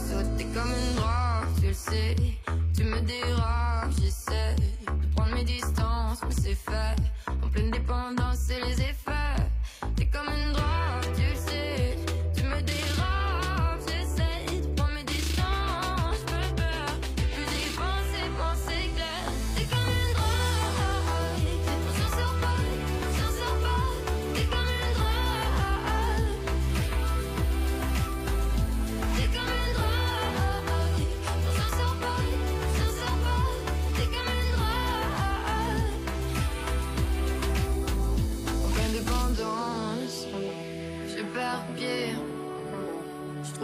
Ni comment aimer.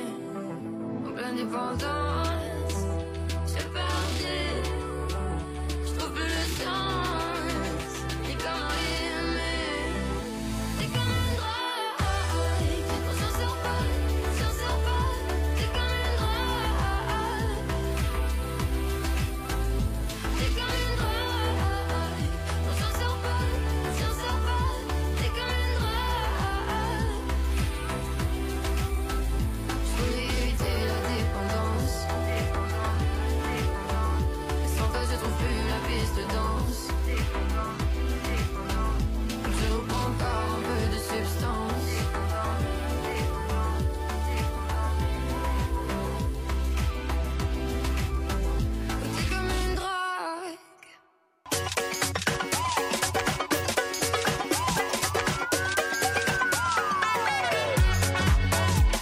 Il affectionne particulièrement les essais littéraires. Félix Morin.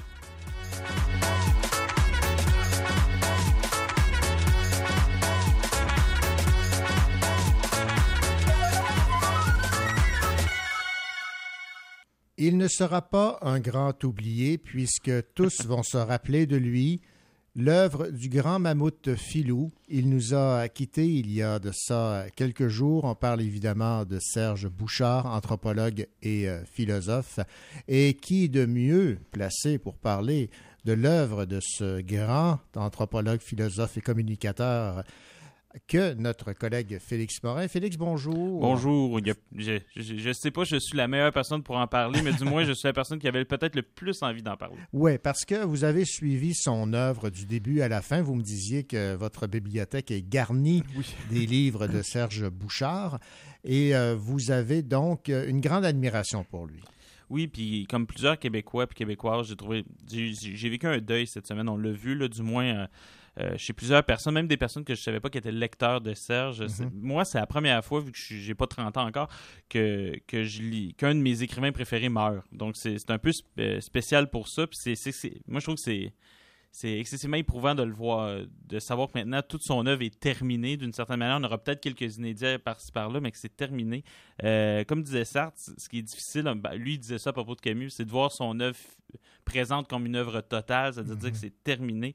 J'ai essayé de pondre quelque chose en quelques heures, comme plusieurs personnes, ça a été difficile, ça a été rapide le moment entre sa mort et le moment où est-ce que j'enregistre cette chronique-ci. Ouais. Et euh, donc, euh, voilà, j'essaie de faire quelque chose. Alors, rappelez-nous, bon, les grandes lignes de qui est Serge Bouchard, alias le grand mammouth. Oui, le grand mammouth laineux. Ben, c'est un anthropologue. Moi, je dis que c'est un philosophe. On va en revenir pour, pour- Ouais. pourquoi plus tard. C'était l'animateur présentement de l'émission C'est fou, des remarquables oubliés, de Récits l'été. Aussi une émission, moi, c'est cette émission-là que j'ai- par laquelle j'ai découvert, c'est une épinette noire nommée Diesel, où est-ce qu'il traversait le Canada euh, pour planter un arbre en Colombie-Britannique. Parce que cette idée-là folle, euh, les chemins de travail, les lieux communs que j'ai lus euh, au secondaire, qui sont exceptionnels. Il a gagné le prix du gouverneur général pour euh, son livre Les yeux tristes de mon camion. Pour moi, son livre le plus touchant, ça restera toujours euh, C'était autant des mammouths laineux. Peut-être parce que c'est le livre à partir duquel je me suis vraiment senti que fallait que je lise cet auteur-là de manière systématique. Puis sinon, ben, il est auteur de nombreux livres avec le, le regretté Bernard Arcan et sa regrettée femme Marie-Christine Lévesque, Les Remarquables oubliés, entre autres. Ouais. Bon, évidemment, vous l'avez mentionné, euh, Félix, vous connaissant ça a été une nouvelle qui a été difficile pour vous. là. Ah, vraiment, ça a été, ça a été atroce. J'étais chez moi, puis je me souviens que c'est, j'écoutais la radio, c'est Jean-Philippe Plot, son co-animateur, Mhm. à Pénélope, qui est arrivé, puis, qui, était, qui a annoncé ça, le- la voix enrouillée, puis je pense qu'on a tous euh, enrouillé. Nous, je suis prof au cégep, on était juste avant la grève, et il y avait un silence sur la ligne de piquetage. Ah ouais. Tant, euh, tout le monde a fait comme, est-ce que c'est vrai qu'il est mort? De quoi? De qu'est-ce qui s'est passé? On voit qu'il y avait un sentiment, tu sais, je- comme je dis, on était sur une ligne de piquetage, et des professeurs de sciences naturelles, de sciences humaines, de techniques, tout le monde était euh, excessivement touché par ça. C'est la preuve que c'est quelqu'un qui avait une œuvre qui a touché beaucoup de monde. Bon, Serge Bouchard s'est intéressé euh, aux grands oubliés et euh, on pourra dire qu'il ne sera pas de ce, de ce lot puisque, évidemment, on a beaucoup rendu hommage à son œuvre de son vivant. On dit souvent qu'on rend hommage aux personnes une fois décédées, mais dans son cas, euh, il a été félicité pour l'ensemble de son œuvre bien avant son, son décès. Et vous, on le présente comme un anthropologue et vous, vous le présentez aussi comme un philosophe.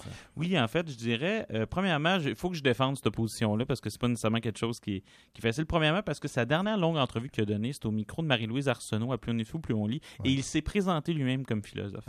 Et euh, euh, je dirais en fait que il faut accepter comment il a décidé de se nommer, surtout que je pense qu'en fait, il avait raison. Et pourquoi avait-il raison? Ben, premièrement, parce que vers la fin de sa vie, vers la fin de son œuvre, de, disons depuis environ quatre livres, il était beaucoup plus en dialogue avec quelqu'un comme euh, Jean Kelevitch, Bergson, Montaigne, Camus, qu'avec réellement, on va dire, Claude Lévi-Strauss ou Marcel Mauss. Ça veut dire que c'était vraiment plus un dialogue avec la philosophie. Aussi, je dirais que sa manière de s'adresser à nous était plus proche de l'essai ou euh, de justement l'essai tel que pratiqué par Montaigne, qui était d'ailleurs un de ses auteurs préférés, qu'il nommait souvent plus fou, assez fou. Il était réellement, du moins, et pour une grande partie de son œuvre, dans l'essai littéraire, tel qu'on va dire un Étienne Beaulieu va le définir. Il représentait aussi, pour beaucoup de Québécois, la figure du sage dans l'espace public. C'est pour ça, justement, que malgré quelques livres historiques et sa thèse en anthropologie qui venait d'être publiée avec Marc Fortier chez Lux, je pense surtout qu'il faut lui donner sa place de, de philosophe. Il la revendiquait, puis surtout, il la méritait. Bon, maintenant, qu'est-ce qui, selon vous, a fait que Serge Bouchard a eu autant de succès? Qu'est-ce qui a fait son succès? C'est une manière de mettre en récit le monde, René.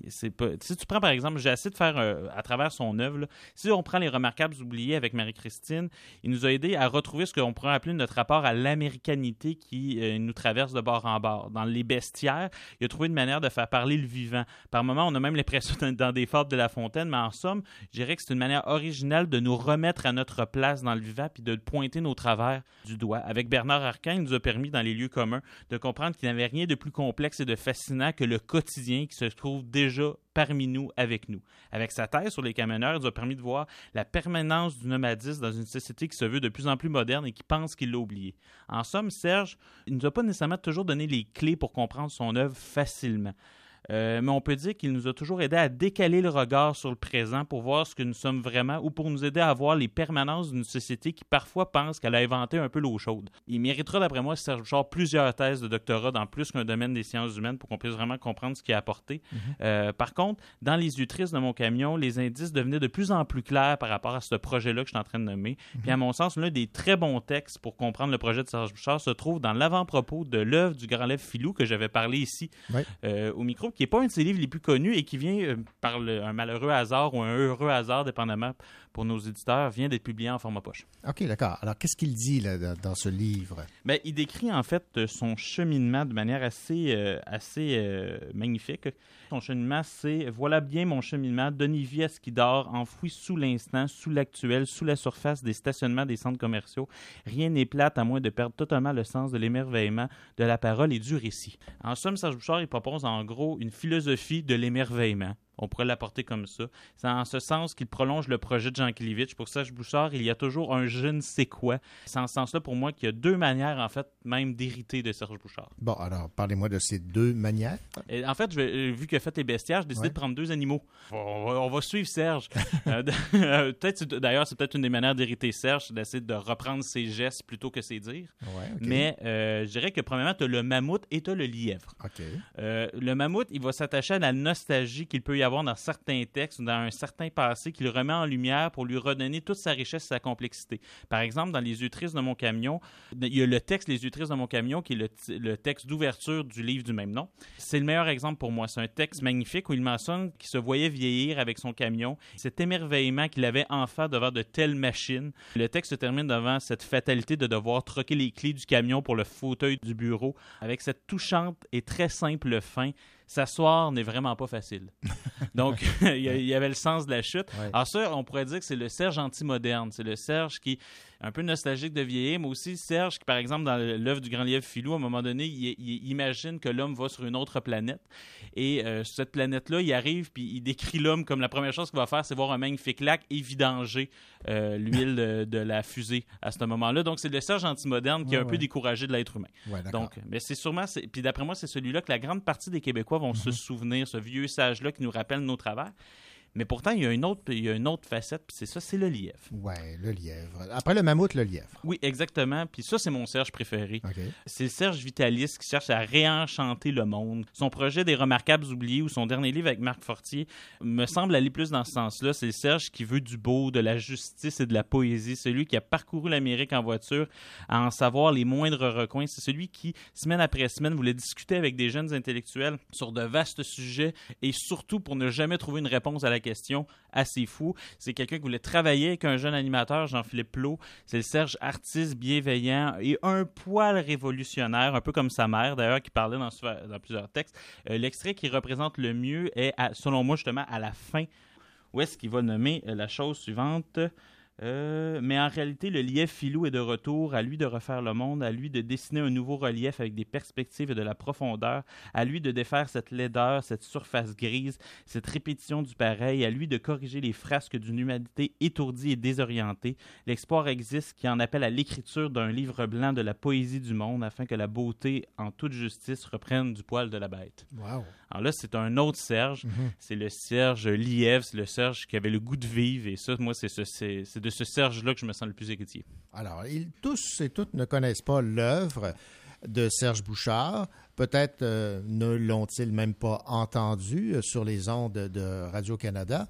Alors, vous, là, vous en avez lu plusieurs, vous l'avez écouté. Quelle est, selon vous, la meilleure porte d'entrée pour faire la découverte de Serge Bouchard? Alors moi, j'ai décidé de, de- de faire comme une espèce de melting pot sur comment quelqu'un voudrait le découvrir. OK. Donc, en fait, euh, on pourrait dire que, premièrement, si on veut l'entendre raconter des histoires, parce Oui. qu'il y a le Serge Conteur, Mhm. mais là, on peut aller sur audio et écouter Les Remarquables Oubliés, qui est, moi, une émission que j'écoute. J'écoutais justement en, en venant ici euh, en balado, cette voix exceptionnelle.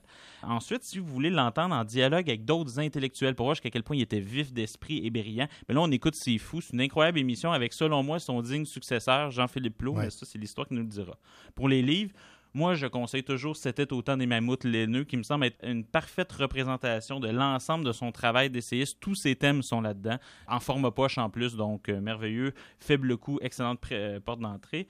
Je vois beaucoup de personnes d'ailleurs acheter un café avec Marie parce que c'est son plus récent livre.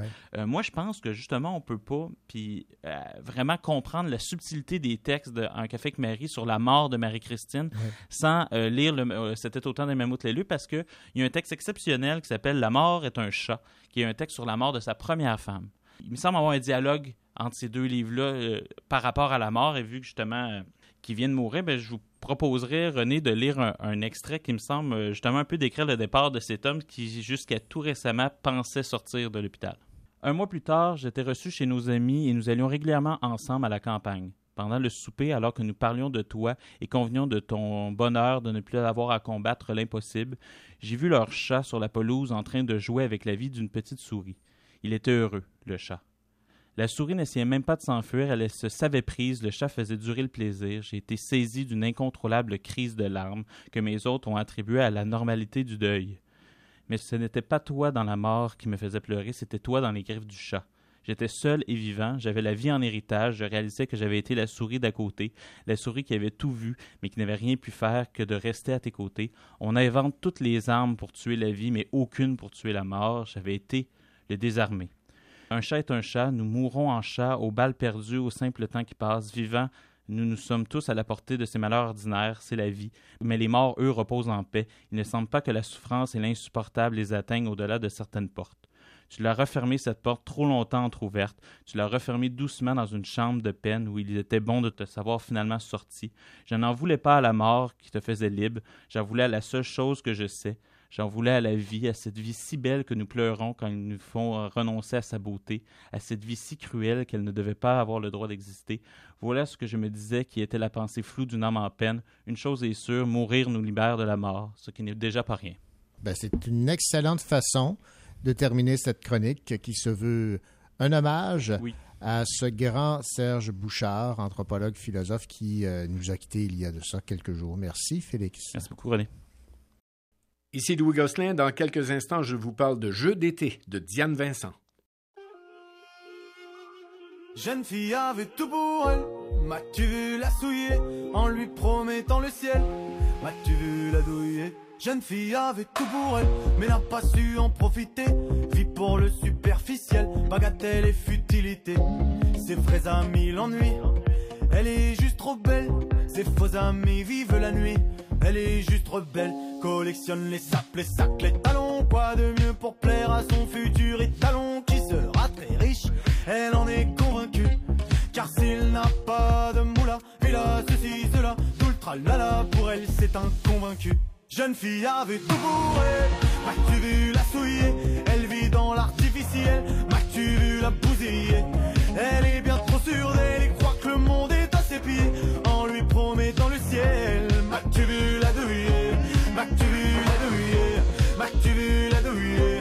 M'as-tu vu la douiller? Oui, m'as-tu vu la douiller? Jeune fille avait tout pour elle, la chance l'avait bien chouchouté, lui avait donné l'essentiel, un beau milieu et la santé. Daron est en admiration, elle est si fière de son bébé. Daron ne sait pas lui dire non, elle est pourri gâtée. Jeune fille part en vrille, ils boivent ses mythos comme des moritos. M'as-tu vu, c'est infiltré dans la famille incognito. Jeune fille avait tout elle, m'as-tu vu la souiller? Elle vit dans l'artificiel, m'as-tu vu la bousiller? Elle est bien trop sûre d'elle et croit que le monde est à ses pieds. En lui promettant le ciel, m'as-tu vu la douiller? La la la la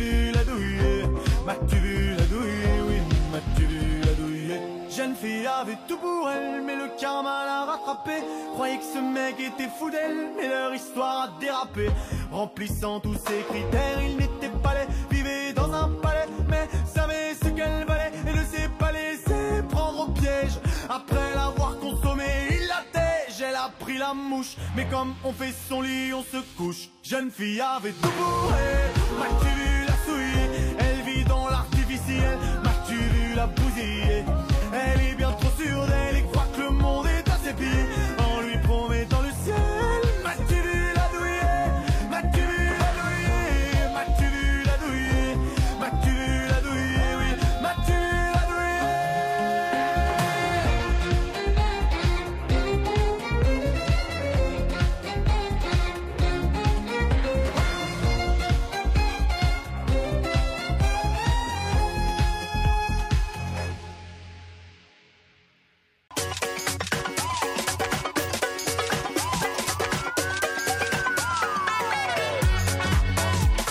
Il n'a pas peur de prendre quelques livres pour les lire, évidemment. Louis Gosselin.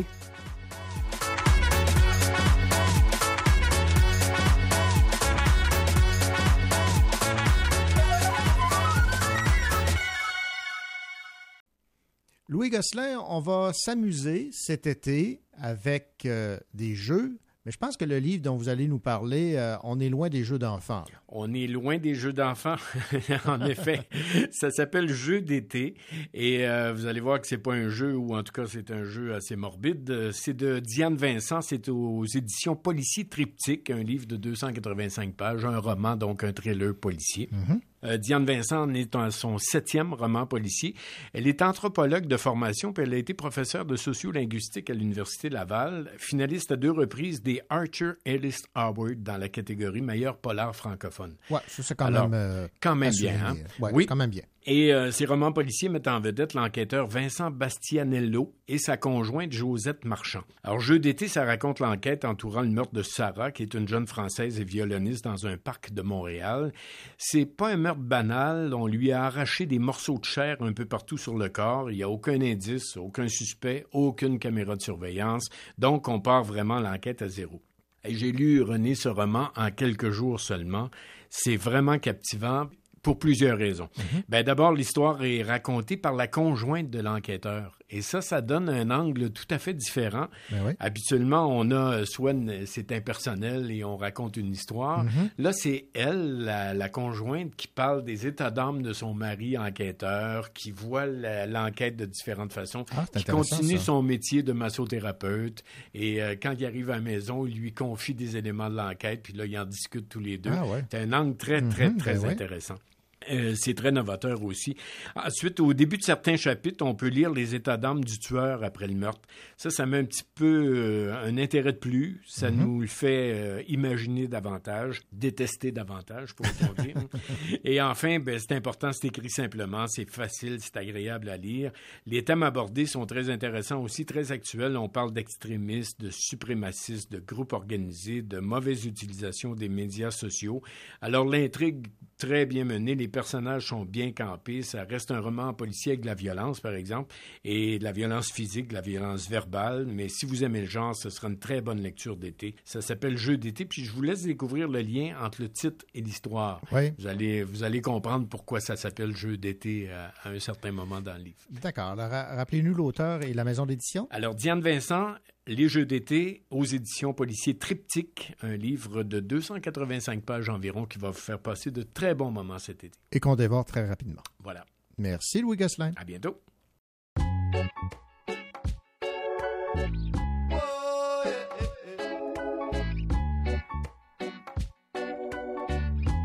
a tous des moments plus durs, on a tous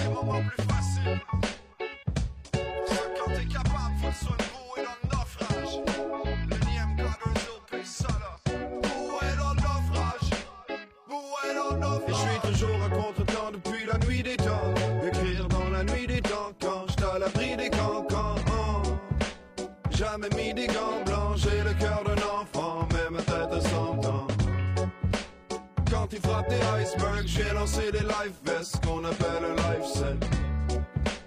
Y'a personne de parfait, faut que get le mindset, ce qu'on appelle un life set. Une bouée dans le naufrage,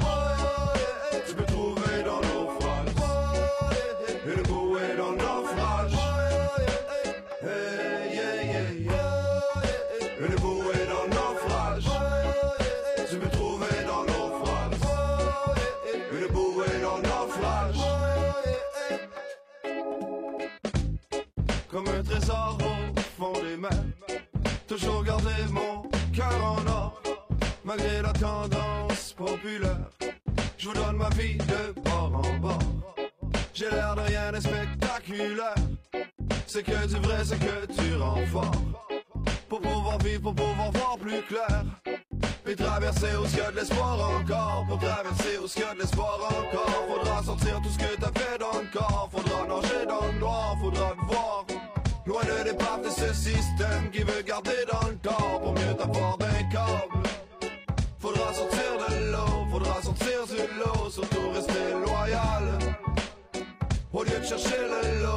lot Faudra guetter pour l'autre, éviter les noyades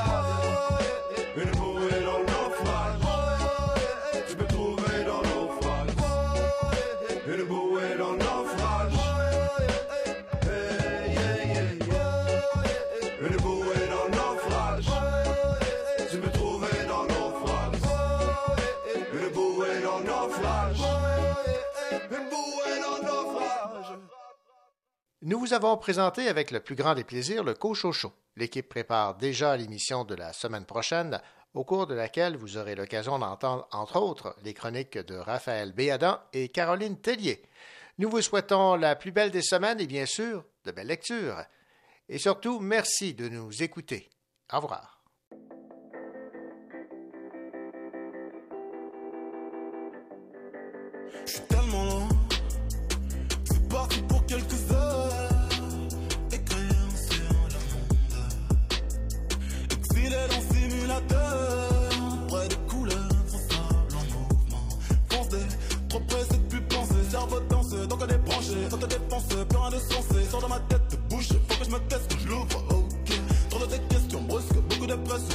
Trop de stress, pas d'émotion. Agression à chaque réflexion, balle, oppression, attaque, restriction, blague. Tu veux pas de moi, tu veux pas de nous, mais tu veux pas le dire en face. Pas le prendre, salope, casse Je te demande un minimum de respect. Je calme mon énergie en VER, tango.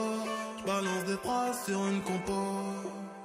Je calme mes énergies en VER, tango. Je balance des phrases sur une compo. Moro,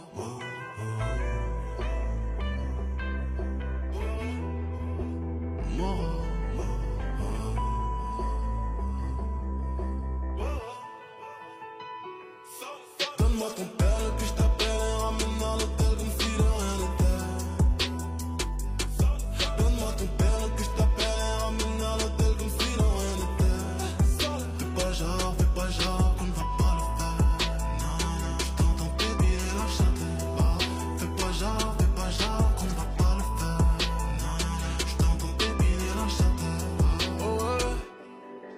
Cherches l'amour dans la mort, t'arrêtes pas de causer du tort, tu t'ouvres les peines mais encore, là t'ignores tous tes efforts, tour à tour on te porte, ferme et tu te fais ports, s'il le faut tu le fais, il est faux tu le sais, illico tu le fais, silicone dans la fesse, une icône dans la presse, une miche dans la tête, jamais seul tu t'en sortiras, il reste une place dans le corps, j'écris sur tout ce que je pense, et j'écris sur pute et son corps, hier, et sur ce que je risque d'apercevoir, J'aime quand je te perds, regrette d'avance Quand c'est ta chair, chante ta fragrance Tout c'est sévère, flamande douce à l'ammoniaque T'aimes le bandit que je suis T'aimes la vie quand tu me suis. Tu comptes sur mes économies. T'es ma pute que pour aujourd'hui. Tapis j'ai fait doubler la mise de père Bientôt j'abandonne le bis de pas loin. J'prends piste de mer J'calme l'énergie en VER Tango J'balance des phrases sur une compo. J'calme mes énergies en VER Tango J'balance des phrases sur une compo. Moro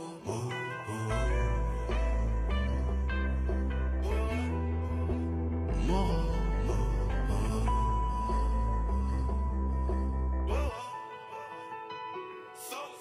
père